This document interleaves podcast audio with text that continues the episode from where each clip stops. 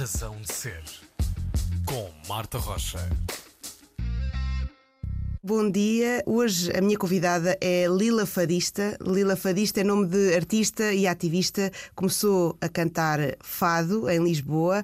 Agora faz parte do projeto Fado Bicha e canta fado em muito mais uh, uh, locais. Lila, muito bom dia. Olá, Marta. Como é que nasce a Lila Fadista? Como é que nasce a Lila Fadista? Um... Olha, eu, eu vivi fora de Portugal durante uns tempos, entre 2013 e 2016. Vivi em Atenas, na Grécia. Um, na altura, antes de ir para lá, eu tinha entrado num doutoramento, mas não estava não estava muito bem psicologicamente, então não consegui, não consegui de facto fazer o, o doutoramento. Fiz só um ano e fiz muito poucas cadeiras, estava mesmo deprimida. E a certa altura percebi que não só me faria muito bem sair de Portugal, como eu estava a precisar de uma espécie de fuga. Hum. E então comecei à procura de, de, projetos de voluntariado e encontrei este em Atenas, que era numa, numa ONG enfim, pacifista, que trabalhava particularmente com e sobre pessoas refugiadas. E pronto, e mandei-me. Então fui, fui para Atenas e, e acho que me salvou de várias formas até esse movimento. E depois acabei por ficar lá dois anos e meio um, Apaixonei-me pelo país, uh, pela cidade, teve um impacto muito grande no meu desenvolvimento cívico, político. Uh, a Grécia tem uma cultura muito interessante que tem muitas uh, parecenças com a cultura portuguesa, mas depois tem uns elementos que são muito diferentes e, e a nível da forma como as pessoas se relacionam com a política uh, é muito diferente. Eu consegui perceber né, por comparação, o nosso desengajamento uhum. uh, político assim generalizado da sociedade, da, da sociedade civil. Lá eles têm um relacionam-se com, com, alguns temas da política de uma forma muito, até às vezes muito, muito irada, com muita emoção, não é? E depois também não é por acaso que tem um, uma extrema esquerda e uma extrema direita com uma tradição muito forte uh, até hoje. Eu acho que isso, nós, a nossa, a nossa moderação crónica também se reflete nesse centrão político do qual uhum. é tão difícil de, de, sair e de perspectivar outras alternativas. Uhum. Enfim, uh, eu faço sempre isto: que é fazer uma pergunta e eu começo a falar do, dos primórdios. Mas é ótimo, é assim, o contexto todo, exatamente. Isto para dizer que eu sempre tinha gostado de fado, sempre não, desde a adolescência. Eu comecei a ligar-me ao fado, de certa forma, acho que com a maturidade emocional comecei e eu, enfim, tinha uma série de processos bem difíceis na minha vida, na, na infância e na adolescência, uh, familiares e pessoais também. E aí, a partir dos 13, 14, houve fatos que começaram a fazer assim, quase do nada sentido para mim. Lembro-me, houve alguns, assim, talvez os mais iniciais foram o medo e a estranha forma de vida, na voz da Amália. E aquilo de repente começou, ah, agora está-me a fazer algum sentido hum. e está-me a provocar uma emoção, estou a conseguir conectar-me com esta linguagem. E eu também sempre fui uma pessoa muito ligada às palavras e à língua. Aprendi a, a, a ler muito cedo, antes da escola primária, por exemplo. Sempre tive um olhar muito particular para as palavras e continuo a ter até hoje. Então, a centralidade da língua portuguesa no fado e do poema também foi uma coisa que me começou a cativar. Mas eu nunca tinha cantado. Eu fiz teatro durante muitos anos, eu estudei psicologia, portanto, era todo um outro, todo um outro caminho mas tinha esse sonho de alguma forma. E, e depois na Grécia, quando estava lá nessa ONG, comecei a, a, representar essa ONG em encontros, porque é uma ONG internacional, em encontros fora da Grécia, em outros países, dessa ONG, dos vários braços dessa ONG em vários países do mundo inteiro. E houve um, que foi na Irlanda. Uh, em que estávamos numa aldeia muito pequena no centro da Irlanda e pediram às pessoas para mostrar coisas da cultura supostamente do sítio de onde vinham. Pronto, eu, eu, era uma pessoa portuguesa, mas estava a representar a Grécia. Só que eu estava há muito, há muito pouco tempo na Grécia. Então eu não sabia muita coisa da Grécia uhum. ainda. E eu disse: Eu não sei muita coisa da Grécia, mas eu sou uma pessoa portuguesa. Posso cantar um fado, não sei. Pronto, então cantei um fado. Foi assim a primeira vez que, na verdade, cantei um fado. Até foi engraçado porque cantei o Barco Negro e pedi a quatro pessoas para fazerem a percussão, que é uhum. simples de fazer nas pernas. Sim. E aquilo teve muito impacto. Uh, as pessoas adoraram e depois cantei mais vezes lá nessa aldeia, cada vez que íamos a um pub dessa aldeia, depois havia ah, uma pessoa portuguesa aqui na aldeia, queremos que cante Uhum. fado, depois eu cantava outra vez, pronto, foi engraçado. E acabei por começar em cada encontro desses, havia sempre alguém que sabia e eu comecei sempre a cantar. Ou seja, comecei a criar uma ideia, ok, ah, as pessoas até gostam de me ouvir cantar e não sei o quê. E quando voltei para Portugal foi, não, eu quero fazer alguma coisa em relação a isto. Isto de repente ganhou assim um significado real. Inscrevi-me numa casa de fado, numa casa, numa escola de fado, e aquilo não correu bem, senti que sei lá, senti que, que a minha identidade enquanto pessoa bicha não ia ser. eh, não ia caber ali, ia ter de fazer muitas concessões e eu não estava minimamente disposta a isso. Foi, esse, foi um choque, porque não estava à espera. Achei que todas as pessoas temos assim um bocado, talvez, uma ideia de que os meios artísticos são assim super livres e tudo é possível, toda a experimentação é possível. E não é sempre assim. Uh, então deixei a escola e depois comecei meio que a pensar: ok, mas eu não posso deixar isto morrer. E então encontrei um sítio, conheci um sítio assim muito por acaso em Alfama, que era um bar pequeníssimo do John, que era uma, um- uma, uma bicha brasileira que tinha aberto aquele espaço que se chamava Favela LX e ele dava palco a artistas queer emergentes. E eu contei-lhe este: olha, estou a pensar fazer fado, mas uma experimentação de género ao mesmo tempo, quero. E ele disse: ah, isso tem de ser aqui, isso tens de fazer isso aqui. Pronto, e, e foi assim um bocado. Depois encontrei uma pessoa que me ajudou meio com a parte visual, que eu não tinha muita prática. E, e de repente ah, ele marcou uma data e fui assim meio que agarraram e olha, agora fa- vais fazer aquilo que querias fazer. Pronto, e meio que começou assim. E depois eu fui percebendo ao longo. Depois o João juntou-se, né? Dois meses depois, fizemos formalmente uma dupla e, pá, e a partir daí começou a, a crescer. Começámos a perceber como é que a coisa também era vista do lado de fora, que papel é que acabávamos por estar a construir, e foi uma coisa que se foi construindo de nós para fora, de fora para nós, entre nós as duas também, e continua em permanente eh, atualização. Hum, falavas sobre essa. hum, Sobre essa ideia que nós temos dos meios artísticos e que nem sempre é assim. É particularmente não é assim no fado? Ou sentes também que, que às vezes noutros meios o fado fica muito com essa ideia de ser mais conservador e depois outros meios eh, também são assim? Bem, acho que o fado tem, tem muito essa. hum, Esse peso, não é? Do conservadorismo e do tradicionalismo. Acho que ainda são resquícios, na minha opinião, ainda são resquícios do impacto forte que teve a apropriação do Estado No- que o Estado Novo fez ao fado. E, e isso ainda se sente de uma forma muito pungente, eu diria até na comunidade do fado. O João, que tem muito mais experiência dentro da comunidade do fado do que eu, porque cantou vários anos e tocou em casas de fado, e ele próprio sentia esse esse conservadorismo que não se prendia apenas com as questões queer das pessoas LGBTI, ah, mas que que se ligava a questões de, sei lá, de pontos de vista colonialistas, racistas, misóginos, porque é muito curioso nós pensarmos que ah, talvez as grandes estrelas do fado hoje em dia em Portugal são mulheres, né? a Marisa, a Ana Moura, a Gisele João, a Carminho, mas as pessoas que estão à volta delas os músicos todos, os managers, as pessoas das, das indústrias da música, que tudo, que todas as pessoas que gerem tudo à volta da carreira destas pessoas são todas homens. E isso não acontece apenas no fado, né? Acontece, ah, isso em particular, por exemplo, é, é- ainda agora houve, ainda agora há uns meses.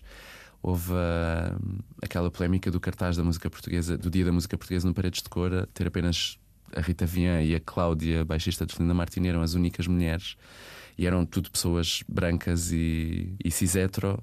Portanto, é uma coisa que ainda está muito presente mesmo na própria indústria da música, porque a indústria da música não se liberta, obviamente, não, é, não está num plano diferente da, da sociedade e é uma indústria eh, re- regida ahm, pelos mesmos eh, cânones não é? que, que gerem todos os outros mercados. Portanto, é obviamente que vai rece- receber e, e, e- acusar todas essas. ahm, todos esses desequilíbrios e essas opressões da mesma maneira, quase. Tendo tudo isto em conta, quando tu entras para o fado, ah, percebes logo que vais querer subverter, mesmo nesses primeiros.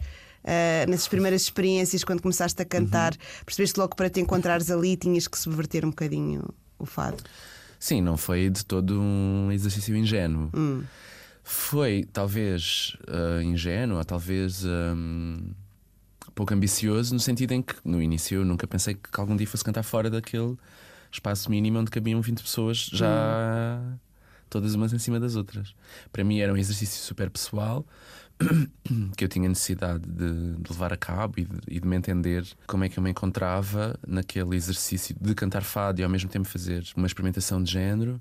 Esse próprio exercício ao longo do tempo levou-me a questionar-me, a mim próprio, encontrar-me, encontrar a minha identidade uh, enquanto pessoa trans. Mas é óbvio que, que eu sabia perfeitamente que aquilo subvertia uma regra muito básica dentro do fado, né? Porque as outras, os outros estilos musicais talvez não tenham, acho que não têm isso de uma forma tão tão canónica, não têm com certeza, mas no fado eu não, eu de certa forma não queria acreditar que fosse assim, mas vinha perceber que ainda há muito esse canon de o homem canta de determinada maneira e uhum. canta determinadas coisas e a mulher canta de outra maneira e canta outras coisas. E há fados que só podem ser cantados por mulheres e outros só podem ser cantados por homens. Ou seja, uma rigidez binária muito forte. E claro, e, e depois ao longo do tempo, essa crença de que de facto eu estava a fazer estava a propor algo que era disruptivo, que era dissidente dentro desta, desta prática do fado, foi-se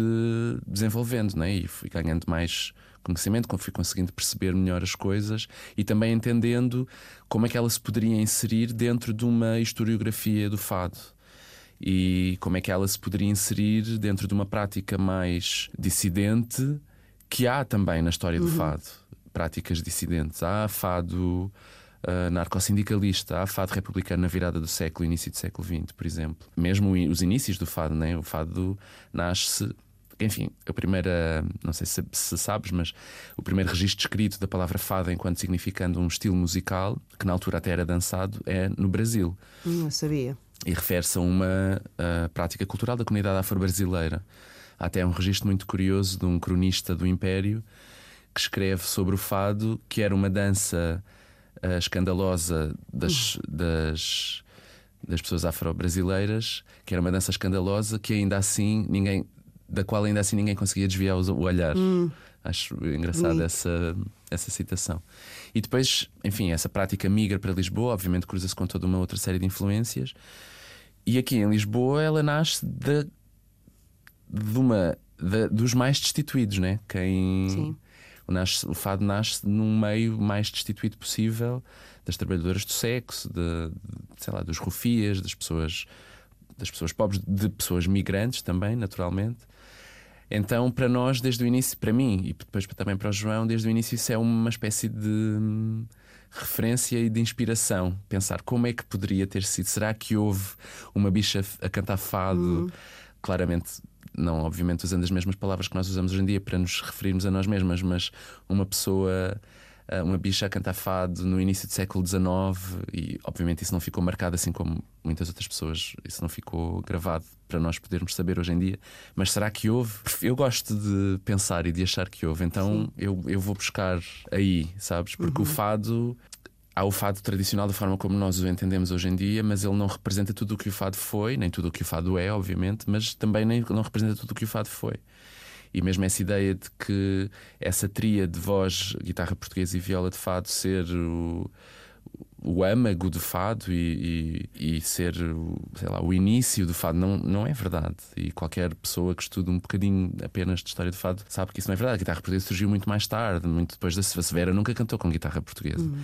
O fado foi, foi cantado ao piano, já foi dançado. Então, como qualquer estrutura cultural, o fado também é uma estrutura mutável. E eu acho, particularmente, e já dissemos isto em várias entrevistas, eu acho que é um elogio enorme que nós fazemos ao fado, apesar de não nos vermos não nos termos visto representadas nele nunca, ainda assim gostarmos tanto dele e acharmos que ele é tão valioso que nós queremos usá-lo como a nossa ferramenta de trabalho. E acho que isso é um elogio enorme que se pode fazer a um estilo musical com mais de 200 anos. Claro. Uhum. Acho que é uma boa altura para ouvirmos fado.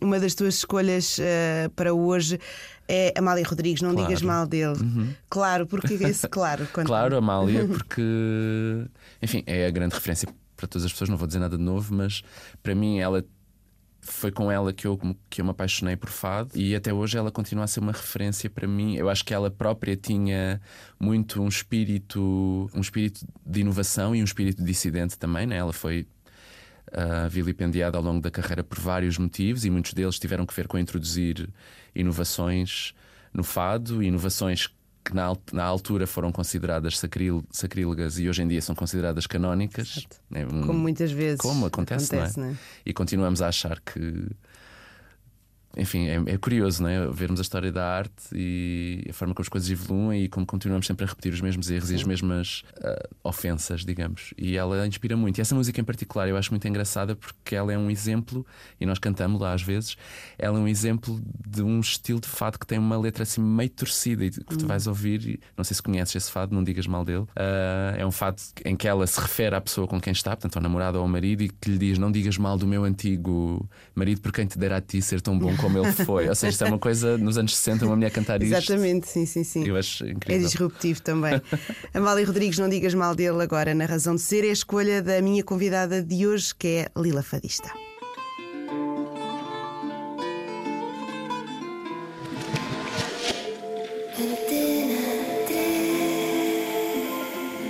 Não digas mal dele, fado de Amália Rodrigues, escolha da minha convidada de hoje na Razão de Ser, Lila Fadista. Lila, a Lila é uma personagem ou és tu? A ou é uma parte de ti? Não, a Lila sou eu. Começou de uma forma, é muito de uma. Eu comecei, como eu tinha dito há bocado, uma pessoa que, foi, que é o Adam, que é um rapaz luso-canadiano que viveu cá em Lisboa e nós ficámos amigos. E ele fazia drag profissional, fazia e continua a fazer. E até é ele que depois criou o Miss Drag Lisboa, que é um concurso anual uhum. de de artistas drag em Lisboa. E, e ele ajudou-me inicialmente com a parte. Porque eu queria experimentar maquilhagem, queria experimentar. Eu não tinha essa prática, não era uma coisa que me, que me tivesse fascinado até aí, ou atraído a ponto de eu querer experimentar e de saber alguma coisa. Então no início ele produzia-me super em drag e eu sabia que não era exatamente isso que eu queria fazer, mas eu, pense, mas eu decidi, não, mas eu vou experimentar. E foi uma experiência muito. Eu lembro a primeira vez que ele, ele, eu ia à casa dele, que era ali na Rua de Arroios, e lembro-me a primeira vez que fui que ele me maquilhou, e com peruca e tudo a que tinha direito, e depois eu saí à rua. E eu já tinha tido, obviamente, ao longo da minha vida, aliás, eu sofri muita violência LGBTI-fóbica durante a infância e durante a adolescência, na escola e na rua onde eu vivia, etc., no bairro, e mesmo na idade adulta já tinha sofrido. Hum, agressões verbais na idade adulta, apenas verbais uh, queerfóbicas, mas nunca tinha saído à rua montada. E, e foi uma experiência. A primeira vez, eu lembro perfeitamente de descer a rua, era, era maio, estava já calor e acho que já estavam inclusive as decorações do, do Santo, António, Santo na Rua de Arroz, tem sempre imensas fitas. E eu lembro-me de descer a rua e a rua estava cheia de pessoas já. Uh, lembro-me que havia cheia de sardinhas, portanto havia pessoas a, a grelhar sardinhas. E foi uma sensação de um poder inabalável. Hum. E talvez seja difícil de perceber para uma pessoa que não seja queer essa sensação, mas é uma sensação de, de inteireza, sabes? Uma inteireza muito particular de eu, de eu percorrer a rua e eu sentir, eu sei que as pessoas estão a olhar para mim, eu sou uma pessoa super alta, com saltos, hum. ainda mais alta fico, enfim, completamente montada. As pessoas estão a olhar para mim eu estou numa situação que implica alguma vulnerabilidade, aqui talvez não implique, também estou acompanhada, é de dia, mas eu sinto-me absolutamente indestrutível hum. e inteira e, e, visível. E isso é uma sensação impagável. E pronto, e, o nome Lila é o meu, no meu nome civil, é o meu apelido, portanto é o nome do meu pai, tem esse caráter também patriarcal, né? a passagem do nome do pai para o filho, hum. não sei o quê que sempre foi usado contra mim dessa violência na infância e na adolescência, por ser um nome feminino e um nome que rima com pila, com larila, com. Né? É, é inesgotável o manancial de, de piadas que poderia surgir a partir dali. E foi um nome do qual eu tinha vergonha. Era um nome que me causava desconforto e depois, enfim, já tinha feito um trabalho com o nome, mas depois, quando surge essa ideia, não, eu quero criar este lugar de exploração, eu vou buscar esse nome. Pensei, vou buscar esse nome. Esse nome sou eu.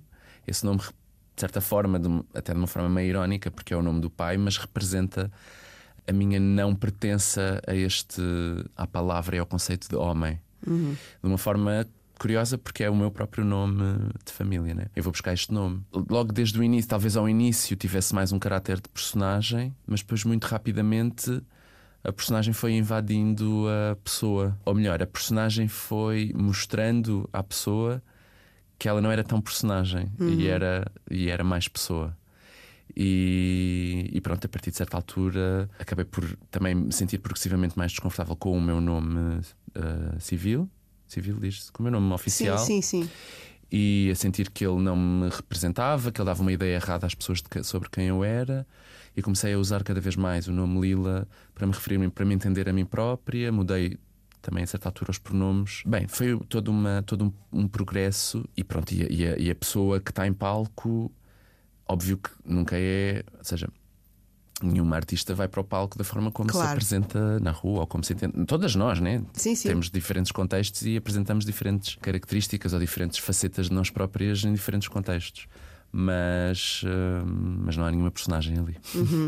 Sentes que hum, a Lila é como se fosse uma, uma chegada de um caminho longo que tu fizeste até ah, encontrares a tua identidade. Uhum, sem dúvida. Houve muitos elementos ao longo desse caminho ah, da, da minha vida, né? E, e é muito comum na vida das pessoas queer passarem por hum, experiências, conhecerem pessoas, terem conversas. Às vezes pode até ser experiências negativas que as fazem refletir ou entender de outra forma elementos passados de- das suas vidas, porque é quase inevitável nas sociedades eh, patriarcais e LGBTI-fóbicas, como é o caso da sociedade portuguesa, as pessoas, enquanto crescem, desenvolvem, obviamente, muitas máscaras e desenvolvem estratégias de sobrevivência que passam muito por eh, se esconderem, se negarem, encontrarem formas artificiais de ser para poderem viver-se com o mínimo de violência possível e, e, e- e treinas-te tão bem a viver daquela forma que acabas por acreditar que és, que és aquilo, que aquilo é, é mesmo quem tu és, e depois passas. Quando, quando tens essa capacidade e quando tens essa experiência e quando tens pessoas à tua volta que te permitem e te ajudam a fazer isso, passas muito tempo da tua vida adulta a discernir o que é que realmente és tu e o que é que é uma coisa que tu criaste para te proteger. E isso também aconteceu comigo, naturalmente. E esta experiência que eu senti como irreprimível de criar estas, este lugar que não existia, nem para mim, nem dentro do fado, né, particularmente. Exatamente. E que também é tão escasso na, na música e na cultura e na arte portuguesa, pelo menos naquela que é visível. Porque há muita cultura queer em Portugal, mas ela é muito, é muito difícil ela furar o teto da visibilidade para além dos nichos da comunidade e ela ter realmente um impacto cultural que seja que seja frutífero na nossa sociedade. E, e então esta experiência em particular que eu me permiti e que eu claro que foi irreprimível para mim de experimentar foi é, talvez a experiência cabal da minha vida que me ajudou a refletir ao longo do tempo. Ahm, Permitiu-me refletir e vivenciar uma série de experiências passadas na minha vida e de entender: ah, não, então se calhar aquilo que eu vivi não foi tipo uma. Não era, não era uma experiência literal, não era. Era aquilo, era realmente eu. Então eu vou buscar aquilo e vou meio que quase uh, ser uma nova história para mim própria e explicar-me a mim própria quem eu sou de uma forma diferente e mais verdadeira. Hum. E dar visibilidade também a essa história que muitas vezes, como falávamos voltando ao início, que, que fica meio escondida, que depois, quando, quando as pessoas vão à frente procurar a cultura queer no passado ou qualquer coisa disruptiva, que fica desaparecida. certo? Claro, ou fica ali bem enterrada, né? Sim. Nós fazemos um exatamente. pouco isso também com, o rap- o rapaz da camisola verde, por exemplo, Uhum. que é um fado muito conhecido, uma marcha, na verdade, alegre, que é baseada num poema do Pedro Homem de Mel, que foi um poeta do século XX, escreveu O Povo que Lavas no Rio, né, mu- muitas outras coisas, claro, e que era um homem com uma experiência, apesar de ter sido casado com mulheres, era um homem com uma experiência homoerótica, e muitos dos poemas dele refletem essa experiência homoerótica. Ah, esse poema em particular, O Rapaz da Camisola Verde, de uma forma muito clara e muito pungente, até, muito triste, e que depois o poema foi musicado e, e algumas estrofes foram cortadas, umas estrofes que eram mais explícitas, e toda a gente canta aquele fado que é um fado tristíssimo sobre uma experiência de um homem queer, um homem gay no final da vida, olhar para trás e de repente a lembrar-se de um rapaz de camisola verde, muito provavelmente um trabalhador do sexo com quem se envolveu, mas que naquele momento da velhice é um, aquela figura do rapaz da camisola verde com a negra madeixa ao vento e a boina maruja ao lado representa toda uma vida que ele não teve e que ele não pôde ter e toda uma vida que ele viveu em negação de si próprio. E o poema é sobre isso. E claro que isto é, uma, é um olhar queer sobre o poema, mas é um olhar queer que eu acho muito relevante e, e potencialmente muito verdadeiro.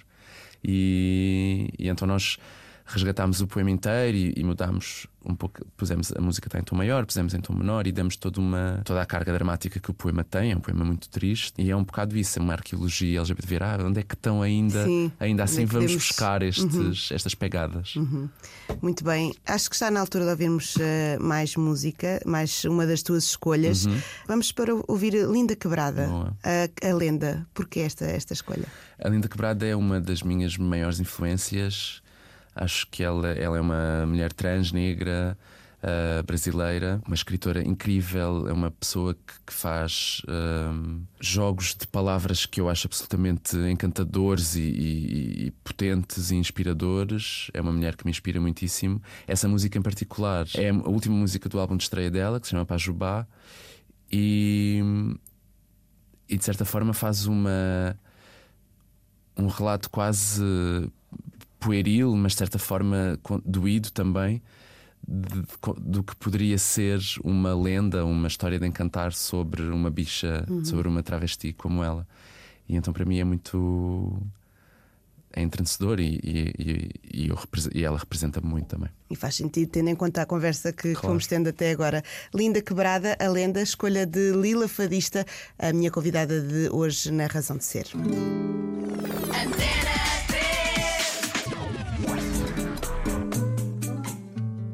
Este é o som de A Lenda, música de Linda Quebrada, escolha de Lila Fadista, a minha convidada de hoje na Razão de Ser.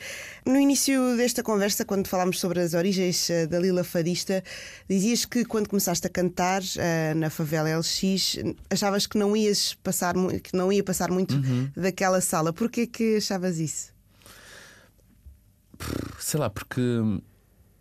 Para já, porque o, que eu estava a experimentar, e ainda hoje eu, eu me fascino e, me comovo com a quantidade de pessoas que a nossa música e que, e que o nosso exercício né, consegue tocar. Porque, se pensares bem, é uma interseção muito particular, né? Porque, por um lado, é, de certa forma, é fado, né? Que já não é muita gente.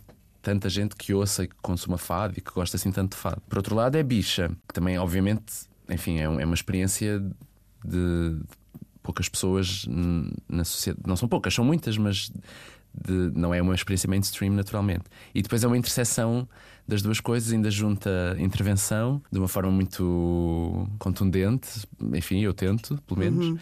Então é assim uma experiência bem, bem particular, uma interseção bem particular. Mas no início nem foi tanto isso, foi mais de eu não tinha nenhuma formação musical, não, nunca tinha cantado, não achava que continuo a achar que não que não canto assim espetacularmente bem, então para mim era como era e também era uma experiência tão pessoal, eh, eu sentia que as pessoas começavam logo, sei lá, por exemplo, o Festival da Canção foi uma coisa que começaram logo da segunda do segundo concerto que fizemos, ainda nem o João estava, ai, tens de ir ao Festival da Canção. Para mim era, claro, era uma coisa absolutamente de outro plano, nem é- até me causava ansiedade pensar que eu poderia cantar noutro sítio que não aquele, porque de certa forma foi o meu casulo. Estás protegida. Claro, e, e não imaginava que pudesse sair dali. Eu também não tinha ninguém com quem tocar, né?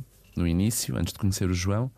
Então aquilo também, se eu não tivesse encontrado o João, se não nos tivéssemos encontrado, aquilo também seria um exercício que acabaria por morrer, porque pronto, cantava a capela, quer dizer, não tinha muito por onde evoluir. Então sim, foi, foi por aí. Hum.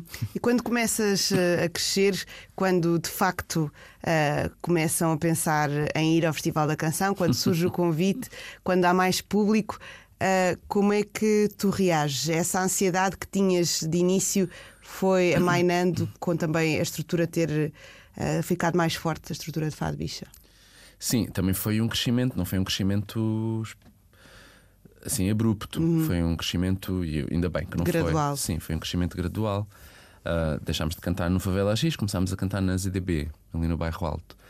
ah, que era um bocadinho maior e pronto, já chegava a outras pessoas. Depois, lembro-me que em 2018 cantámos no. Ah, fomos cantar ao Festival Política no São Jorge, no cinema São Jorge, e eu lembro-me, porque o João é que tinha falado com a organização, e eu lembro de dizer: Ah, canta, vamos cantar na sala cá em baixo, que é uma sala mais pequena.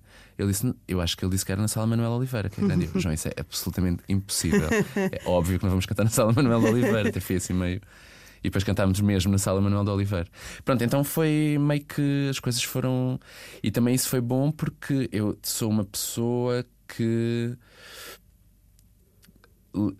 tenho algumas uh, resistências e também fui entendendo como é que as coisas funcionavam para. Como é que eu ia te explicar isto? Um, no meio da música, como é que as coisas se construíam na relação da, da forma em como as pessoas artistas se sentem e como as pessoas público leem e veem uhum. e aquilo que exigem e aquilo que, aquilo que dão das pessoas artistas. E é uma dinâmica que me causa alguma hum, ansiedade até hoje. Uh, eu, uh, enfim, de forma geral, prefiro que as pessoas se relacionem comigo de uma forma horizontal. E quando crias, de certa forma, um, um projeto que, que, que, vai para além da tua pessoa física, né? que tu podes falar assim diretamente Exato. e tocar, as pessoas criam uma imagem daquilo que tu és, e eu faço o mesmo com os outros artistas, naturalmente. E depois relacionam-se com essa imagem. Uh, e relacionam-se com aquilo que projetam também nessa, nessa pessoa, nessa música, nesse projeto. E às vezes isso ganha uns contornos, claro que nós, enfim, não, não somos mega conhecidas, mas ganha uns contornos que para mim às vezes tornam-se um pouco difíceis de navegar. Sei lá, por exemplo, isto é uma coisa até bastante pessoal, mas não faz mal.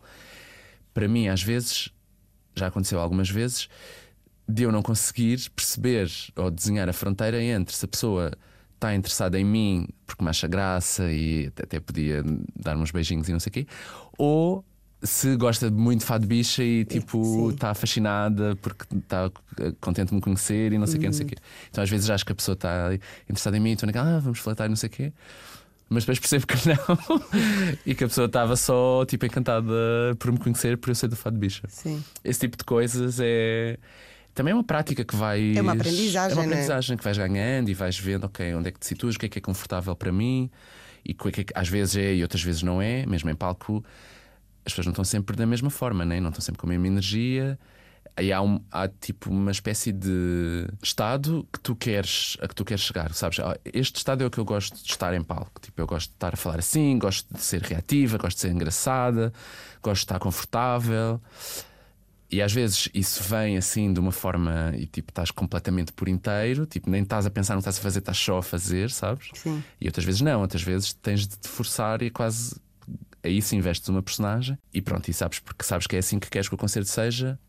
E pode ser por variedíssimos motivos, pode ser pela tua vida pessoal, pode ser porque as luzes estão demasiado fortes e sentes-te muito disposta, está muito calor e estou a suar imenso, Sim. e depois começa a ficar super autoconsciente, ou porque as pessoas não estão a dar muito e estão de braços cruzados a olhar. E é um, mas é um ao mesmo tempo é uma prática de, que me dá gozo uh, fazer e desenvolver essa parte do palco. O palco é mesmo. Eu, eu adoro estar em palco. É como se fosse quase um ginásio, né? Que vais fazendo exercício e vais dúvida. ficando melhor. Eh, sim, eu não sei o que é um ginásio, mas, mas imagino que seja. Sim, eu também estou a falar de imaginação, obviamente. Eh, estas, estas experiências todas, vocês vão tendo alguma visibilidade gradual, como uhum. dizias, mas no Festival da Canção tiveram uma visibilidade para vários públicos uhum. muito diferentes, né? porque são também artistas muito diferentes que, que estão lá. Um, a reação foi o que vocês imaginavam que ia ser? Olha, o João diz uma coisa muito engraçada que é que adorou que nós, através do Festival da Canção, pudéssemos entrar na casa das pessoas sem pedir licença. Eu, e claro que isso fez parte, essa possibilidade fez parte uh, contribuiu para nós escolhermos ou aceitarmos o. A verdade, nós antes de termos convidadas já tínhamos tentado, porque há umas certas músicas que é por eh, submissão espontânea, concurso, sim, por sim. concurso. E nós já tínhamos tentado no ano anterior e não tínhamos sido selecionadas. E depois fomos convidadas e fez parte essa ideia de ok, vamos entrar na televisão das pessoas, na casa das pessoas sem pedir licença, trazer uma mensagem queer, uma mensagem política, uma mensagem estética e ética também, esperamos nós e, e abanar um bocado, porque, como eu dizia há pouco, a arte queer tem tão pouca visibilidade em Portugal. A arte e as temáticas e são tão uh, vilipendiadas, quando começam a ter um bocadinho de visibilidade, vêm logo os abutres fazer artigos uh, em jornais e, e, e ser arautos do, do, fim do mundo e do fim da civilização. Um, e nós, obviamente, queremos contribuir para essa, para essa visibilidade e para essa emancipação. A reação das pessoas foi muito melhor do que nós esperávamos. Achávamos que iria haver muito mais uh, reações violentas, queríamos ser muito mais um, agredidas na internet. E não fomos, fomos, claro, mas não fomos assim tanto como estávamos à espera. Uh, também a música que levámos é uma música provocadora no seu conteúdo e na sua mensagem, embora acho que talvez muitas pessoas não tenham entendido. Uh, mas ela é, é provocadora e queria efetivamente provocar e provocar um debate, provocar um desconforto. Uh, mas acho que fazemos um balanço muito positivo dessa da participação no Festival da Canção, daquilo que a nossa participação possibilitou. Uh, também daquilo que contribuiu para, para a nossa carreira. De certa forma, embora não tenhamos, não vejamos assim um contributo tão direto, pelo menos agora, né? se calhar daqui a uns anos poderemos ter mais clareza. Mas daquilo que proporcionou a nossa passagem e a nossa invasão sem pedir licença na casa das pessoas, eu acho que, mesmo que fosse, e, vimos em reações do Twitter de muitas pessoas que até poderiam ser reações hum, negativas, sei lá, houve pessoas a escrever. Lembro-me de um petitor em particular que me tocou, que era um jovem, uma pessoa jovem queer, a escrever. Ah, a reação dos meus pais a ver Fado Bicho na televisão é exatamente a razão pela qual eu nunca vou sair do armário. E isto é negativo, claro, mas ao mesmo tempo proporcionou àquela pessoa, é, é, é, horrível, é uma experiência horrível, obviamente, mas proporcionou àquela pessoa saber o que é que os pais, como é que os pais reagiam a uma pessoa queer na televisão. Sim. E então, seja para o bem ou para o mal, as coisas estão cá fora e fala-se sobre elas e elas existem, elas não são não estão enterradas debaixo da terra, não são uh, eh, 5 mil pessoas ou 10 mil pessoas que aparecem uma vez por ano na Marcha do Orgulho em Lisboa ou no Porto ou em todas as cidades onde felizmente já existe, ou em Portugal. Nós existimos, nós estamos cá, nós fazemos coisas, nós fazemos arte, fazemos muitas outras coisas. E para o bem ou, para, o bem ou para o mal, as pessoas vão ter de lidar com isso. E mesmo que comece por uma reação negativa, se calhar da segunda vez já não vai ser tão negativa e da terceira ainda menos. Então era exatamente isso. Talvez esse fosse exatamente o nosso uhum. objetivo principal e, e, foi cumprido. Quando falávamos há pouco da primeira vez que tu saíste montada à rua, uhum. falavas de uma ideia de te sentires visível. Uhum. Uh, quando uh, Fado Bichas estão em palco e todo, todo o projeto é também uma maneira de mostrar a quem se sente ainda invisível que pode ser visível? Olha, uh, nós representamos-nos a nós mesmas. Claro que criamos um exercício de representatividade, né? representatividade de uma série de pautas e de uma série de existências na sociedade portuguesa, volto a dizer, super invisibilizadas, historicamente invisibilizadas. Nós temos uma falha, uma escassez enorme de ancestralidade, há muito pouca ancestralidade queer. Uh, na sociedade portuguesa, andamos a pescar. Ah, aquela pessoa foi uma jornalista lésbica do início do século XX e escreveu não sei quê. Hum. Mas é tudo pescado em, sei lá, em, em olha, como Valentim de Barros, em, um, em diagnósticos psiquiátricos e notas de, hospital psiquiátrico, em escândalos dos jornais, em notas de suicídio. É tudo pescado em marcas negativas, marcas da violência da vida dessas pessoas ao longo do tempo, né? então falta-nos muito essa ancestralidade. E claro que o exercício que nós fazemos é um exercício de representatividade e de visibilidade. Se ele contribui para alguém que está uma pessoa jovem em, sei lá, freixo de espada assim, está a ver televisão e de repente olha para nós e, e pensa: ah, uau, tipo, é possível viver e é possível até ser celebrada sendo uma pessoa queer. E talvez eh, eu isso possa ser possível para mim também. É obviamente tipo a a maior vitória, a maior uh, honra até que, que, um trabalho de uma pessoa queer, e falo isto por nós e sei que falo por muitas outras pessoas, amigas nossas que fazem arte queer também, porque tem esse duplo lado, né? Porque eu também trabalho para eu ser visível para as outras pessoas e para mim própria. E esse exercício, poder inspirar outras pessoas a sentirem-se também elas visíveis. Não é que toda a gente de repente tenha de vá fazer arte queer, mas ser visível é um exercício diário em todos os contextos, até sozinhas no quarto e fora do quarto, em todos os contextos familiares, escolar, trabalho, né? laboral. É um exercício diário. Então, claro, se puder uh, inspirar nesse, nesse processo de pensar e de trabalhar a visibilidade é, é a coisa mais maravilhosa. Hum. Temos falado muito hum, sobre as vossas performances, sobre como estão enquanto artistas e todo esse processo. Não falámos ainda de como foi que foi passar tudo isto para um disco. Para um álbum. Como é que foi esse, como é que foi esse processo?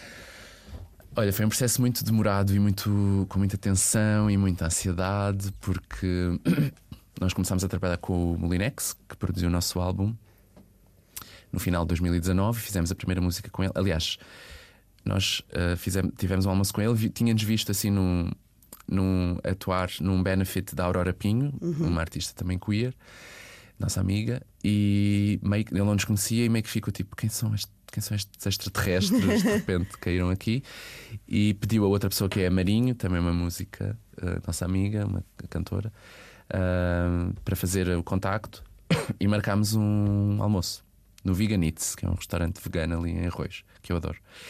E almoçámos e falámos imenso e percebemos que tínhamos imensa empatia e até politicamente que estávamos muito alinhadas. E depois ele propôs fazermos uma música. Pronto, fizemos uma música e no final nós queríamos imenso continuar a trabalhar com ele, mas também sabíamos que ele era uma pessoa super ocupada. E, então estávamos com receio de fazer a proposta e dele dizer que não.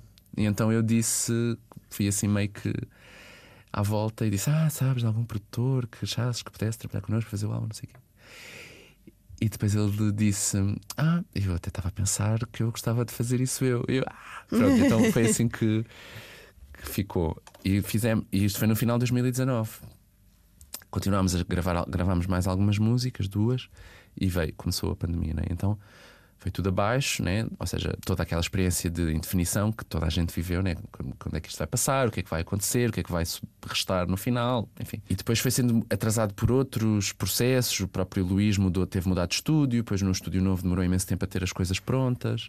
Então durante muito, durante muito tempo meio que se nos afigurou aquele projeto como ah, será que isto vai um dia acontecer? Tipo, então tinha muita ansiedade à mistura. A própria ideia do álbum mudou muito, porque inicialmente nós queríamos gravar todas as músicas que vínhamos cantando. Depois começámos a fazer os pedidos de autorização à SPA. A grande maioria deles começou a vir negados, dos herdeiros dos direitos de autor dos fados, né?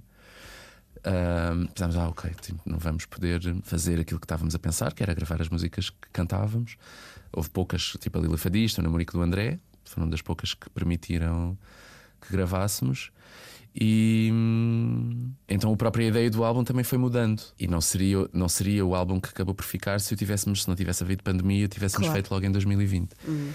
E foi um processo giro de pensar, ok, o que é que nós queremos que esteja neste álbum, com todas as limitações, e, mas também com todas as potencialidades que eu tenho, o João tem, o Luís tem, as pessoas à nossa volta têm, e acaba por ser um objeto que reúne um pouco do passado do, deste projeto Fado Bicha, mas também um que já congrega um pouco daquilo coisas que queremos continuar a experimentar para o, para o futuro, que chama pessoas da comunidade também para participarem connosco na criação do álbum. Né? Tem a Simão de Ladragma, tem o Pássaro Macaco, tem as Tripas Coração, tem Labac. Um, chama outras pessoas que nós precisávamos para fazer determinada coisa e eu, eu acho muito giro isto que é, por exemplo, as pessoas não tem guitarra portuguesa? Vocês não gostam de guitarra portuguesa ou é um statement? Nós adoramos guitarra portuguesa e nem é sequer é propriamente um statement, mas no fundo acaba por ser um. Ninguém, ao nosso, ninguém ali naquele núcleo tocava guitarra portuguesa, então não dava para ter guitarra portuguesa, sabes? É, acaba por ser uma conjugação das potencialidades das pessoas. O Luís tem este, é um produtor exímio e, e, e, obviamente faz música eletrónica muito bem, então também tem um caráter de música eletrónica forte. Eu escrevo, escrevo, que é a cena que eu sei fazer, tipo, então eu vou escrever, o João sabe tocar uma série de instrumentos. Então tem um pouco isso de, ok, vamos reunir-nos, trazemos esta bagagem das coisas que queremos cantar, do fado, das, das, coisas que nos animam a cantar, dos temas, e temos estas potencialidades, então vamos juntar tudo e, e ver o que, é que, o que é que sai daqui. Uhum. Ou seja, uh, dizias que este disco, uh, este álbum seria diferente se tivesse sido gravado logo. Fado Bicha do Futuro também seria um diferente se uh, este trabalho não acontecesse. Ou seja, aprenderam coisas e trouxe-vos coisas diferentes. Sem dúvida, mesmo o próprio trabalho com o Luís foi incrível, porque ele vem né, a tradição musical dele é completamente diferente da nossa que nós estávamos, que nós desenvolvemos. Então nós puxávamos-nos muito, meio que tanto ele fazia isso, tipo, ele agarrava em nós e meio que esticava, ah, vamos experimentar uma coisa que já ficava, e nós, ai, bora. Uhum. E, e, nós também fazíamos o mesmo com ele. Uh, ele gravou fado né, pela primeira vez na vida dele, gravou muitas coisas, algumas coisas, vá, de formas diferentes também connosco. Eu acho que também foi prazeroso e estimulante para ele por causa disso, uhum. porque se reconhecia em muitas coisas em nós mas depois noutras coisas era completamente novo para ele, então era um, também uma oportunidade de aprendizagem para ele. E foi muito bonito esse hum, processo com ele. Foi, ten, foi tenso, não no sentido negativo, foi tenso, de complexo e, e de muitas vezes termos dificuldade em encontrar exatamente aquilo onde queríamos chegar. Houve músicas que demoraram imenso tempo a até definirmos de facto a forma como que elas deveriam ter. Houve outras que foi tipo espontâneo, uhum. uh, mas foi um processo que moldou, moldou muito a, a, nossa forma de nos ligar com a música e que, moldou, e que mudou muito. Os nossos concertos agora são muito diferentes do que eram. Agora claro. tocamos com uma terceira pessoa, tem todo um, toda uma outra produção, inevitavelmente, porque um álbum trouxe essa ampliação da, da nossa música. E a partir de agora, tu, enquanto artista, pretendes continuar a ser ativista uh, com disrupção e com esse desafio? Sim, porque não me consigo entender de outra forma enquanto artista.